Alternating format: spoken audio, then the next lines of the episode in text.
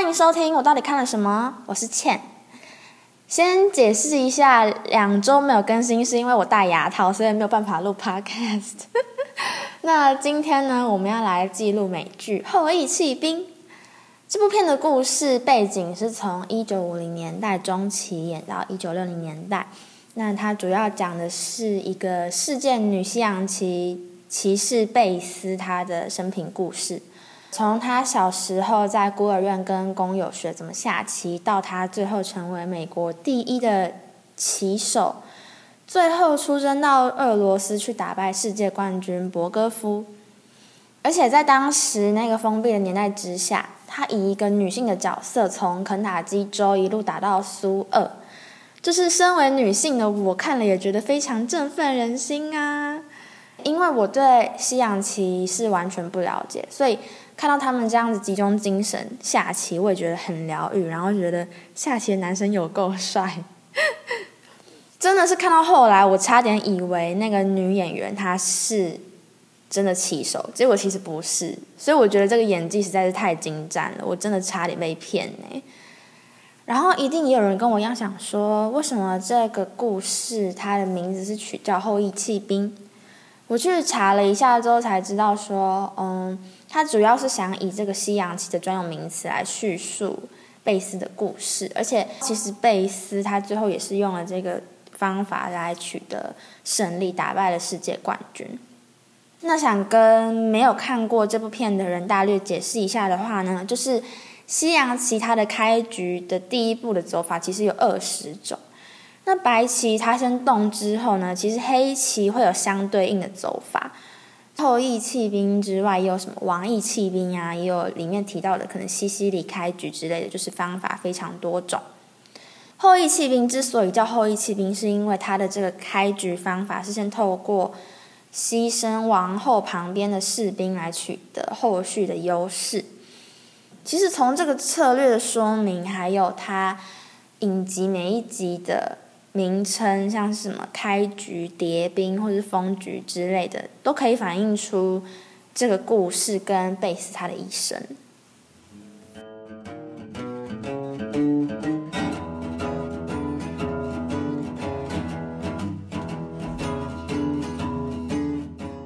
然后我想先提及的是，它里面有提到的性别不平等的部分。一开始，贝斯他进入孤儿院，想跟工友薛波先生请教西洋棋的时候呢，这位阿北他就很没礼貌，他就回了一句说：“Girls do not play chess。”他就说女生是不下棋的。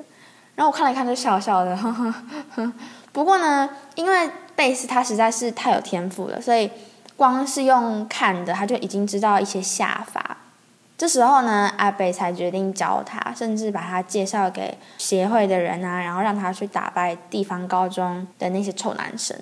那一集真的还蛮好笑，就是那时候每个男生进到会场，然后发现今天要跟他们对抗的是一个小屁孩，而且竟然还是个女生。他们就超级歧视他的，然后我边看就一直边喊说：“快把他们打败，快一点，快点把这些臭男生给打败！”结果最后就真的把他们打到落花流水，真的超爽的。还有一个部分，其实想要提及到说男女之间关系的部分。贝斯他原本的妈妈最后选择了自杀，贝斯最后才进到了孤儿院。那我觉得这个其实跟当时女人比较可能比较依赖男人这个部分有所关联。先说贝斯的妈妈是个数学家，然后贝斯是个私生女。我一开始看其实是以为就是贝斯的爸爸后来抛弃了这个妈妈，去重组了一个新的家庭。其实一个女数学家算是一个非常稀少的存在。然后当一个女人比男人还要聪明的时候，可能心理层面会导致男方没有得到相对的成就感，然后跑去找一个可能愿意找他依靠的女人。这个部分是以男人的本性是猎人的这个角度来看的话，好，反正就是他的父母离异，他的妈妈失去了依靠，然后最后选择就是郁郁寡欢的过日子，更惨的就是选择了绝路。贝斯原本妈妈的状况跟她后来的养母其实是有点像，但是又不太像的。她的养母在丈夫面前是个温柔婉约的老婆，偶尔弹弹钢琴，基本上就是在家里等她的老公回家。那当老公去外地出差的时候，她就是在家里狂喝酒、狂抽烟。看得出来，她虽然只是个家庭主妇，可是面对丈夫的压力却是很大的。她的养母在感情上遇到的挫折也蛮大的，就是在丈夫还有她后来在墨西哥遇到的男朋友都跑走之后呢，她都是处于一个失魂落魄的状态，感觉没有了自己的人生，然后一样继续酗酒抽烟。那相反的，因为贝斯她其实可以说是从小就活在没有男人的环境里面。从观察她的两个妈妈到后来靠着自己打进世界锦标赛，她其实知道自己是可以靠着自己的意志力想要干嘛就干嘛的，男人是没有办法左右她的。除了她的初恋啦，不过在后来发现她的初恋是同性恋之后，她就再也没有对男人有所期待了。不过我想提及的部分是，我觉得贝斯一生中遇到的这些男人里面，薛波先生一定是最要拿出来讲的。因为虽然他讲话很直很狠，然后也不太多话，跟贝斯也基本上没有什么互动可言，除了下棋之外，但是他其实是可以说是最像贝斯的爸爸的人了，因为他教他下棋，然后到后来借贝斯钱参加锦标赛。他都一路默默关注着贝斯，只不过就是他们两个最后一次见面，就是在薛波先生的告别式上面，他过世了。这里我真的是哭爆，我真的哭爆。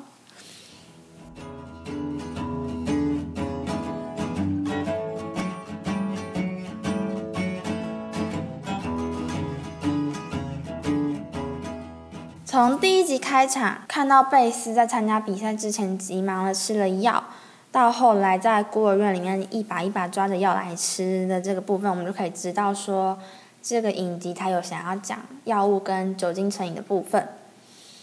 那其实这个药在现实生活中是真的有的哦，它主要是拿来治疗焦虑跟失眠的问题。贝斯小时候在孤儿院接触到这个药之后呢，他就经常在睡前吃它，好让自己可以整夜不睡觉，然后在自己的脑海里面下棋。因为他毕竟每天可以下棋的时间不多。后来他离开孤儿院，遇到了养母，也有在吃这个药。呃，这个卫斯理太太她的身体很不好，然后每天靠吃这个药跟喝酒抽烟来麻痹自己，最后。得到了猝死的下场。虽然贝斯很喜欢这个卫斯理太太，不过我觉得这个养母真的是最糟糕的示范。如果他最后没有死掉的话，有可能会害贝斯害得更惨。幸好故事的最后，贝斯的朋友 Jolin 跟嗯巴克斯啊 Benny 他们都有来点醒他，不然他很有可能会得到跟卫斯理太太同样的下场，就是可能在饭店的某一个角落就猝死这样。而且甚至可能会失去机会打败博格夫，可能就一辈子只会被称之为说：“哦，你说那个在墨西哥被博格斯打败的那个美国女生吗？”对。然后其实讲到这里，我也觉得这个故事有一部分也是想告诉我意志力的重要性，因为毕竟贝斯在被博格夫打惨的那场比赛，他就是因为经不起诱惑，然后喝酒喝个烂醉。隔天就宿醉去参加比赛，所以就输的超惨的。除了意志力以外，朋友当然也是一个很重要的拼图。所以我觉得贝斯他这个一生其实过得算是很幸运的。我最近在意志力这方面有非常深的体悟，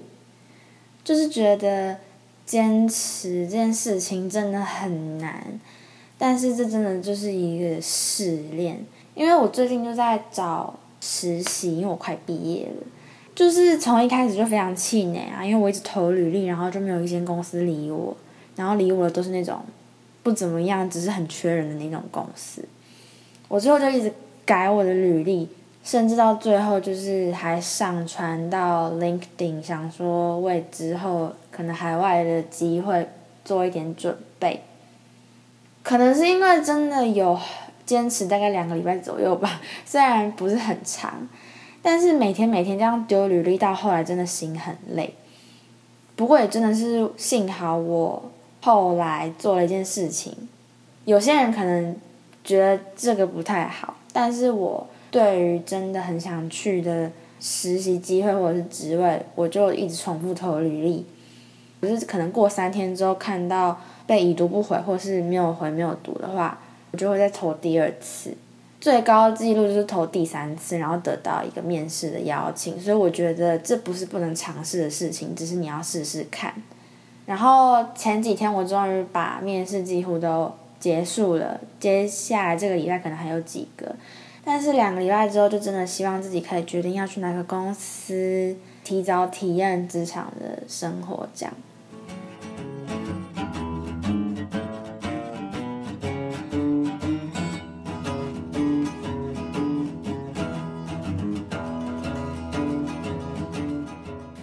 骑兵它虽然是个虚拟的故事，但是它原版的小说作者是有参考美国天才棋手芭比为原型来撰写。我去查了一下之后，才觉得这个芭比的一生经历其实非常有趣。嗯，他当年也曾经打败世界棋王，然后让美国政府觉得很有面子。不过几年之后，当苏联的骑士对他发出对决邀请的时候，这个芭比却选择拒绝参加。卫冕赛，然后把这个机会拱手让人，这一点让美国政府非常不爽，所以他也因此宣告隐退。不过，一九九二年他复出的时候呢，无视了美国政府对他警告，他执意就是跑去南斯拉夫比赛，所以被呃美国政府这边下达了全球通缉令。后来呢，他就开始过着异国流亡的人生。落脚在日本，然后最后在冰岛过世这样子，所以这个天才的故事真的蛮厉害的，我觉得大家可以找一找来看。然后我之后也会想要找他的原版小说来看看，其实也蛮想要真的学一下西洋棋的，因为觉得真的好帅。这部片的场景跟画面也很引人入胜，其实内容也才不多，才七集而已，蛮推荐大家花时间看一看的。那以上就是今天我们到底看了什么。我是倩，下次再见。